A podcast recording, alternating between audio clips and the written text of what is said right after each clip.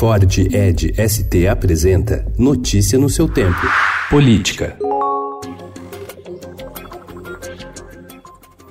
O presidente Jair Bolsonaro endossou ontem a decisão do ministro Dias Toffoli, presidente do STF, de suspender processos em andamento que utilizem dados financeiros e bancários compartilhados sem autorização judicial. A decisão atendeu a um pedido da defesa do filho mais velho do presidente, o senador Flávio Bolsonaro, e atinge inquéritos e ações que contêm dados do Conselho de Controle de Atividades Financeiras, Receita Federal e Banco Central.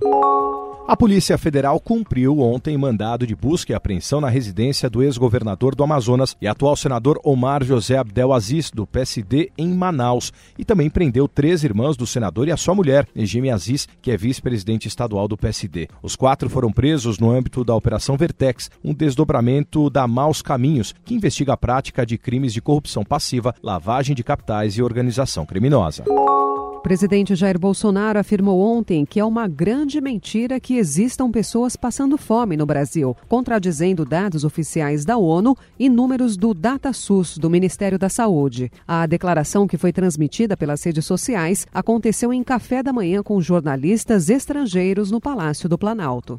É um país aqui rico para praticamente qualquer plantio. Falar que se passa fome no Brasil é uma grande mentira. Passa-se mal não come bem, aí eu concordo. Agora, passar fome não. Você não vê gente mesmo pobre pelas ruas com físico esquelético como a gente vê em alguns outros países aí pelo mundo.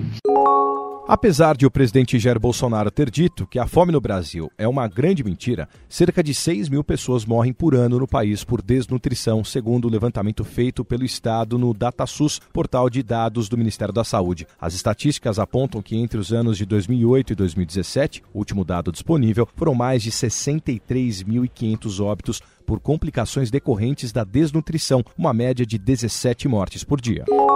Com o interesse manifestado pelo ex-ministro Gustavo Bebiano em concorrer à Prefeitura do Rio de Janeiro em 2020, a direita inicia a disputa pelo eleitorado conservador da cidade. Bebiano poderá ter como concorrente um deputado estadual identificado com o bolsonarismo. O PSL, partido do presidente, já anunciou a pré-candidatura de Rodrigo Amorim, que na campanha passada quebrou uma placa com o nome da vereadora Marielle Franco, assassinada em março de 2018. Notícia no seu tempo é um oferecimento de Ford Edge ST, o SUV que coloca performance na sua rotina até na hora de você se informar.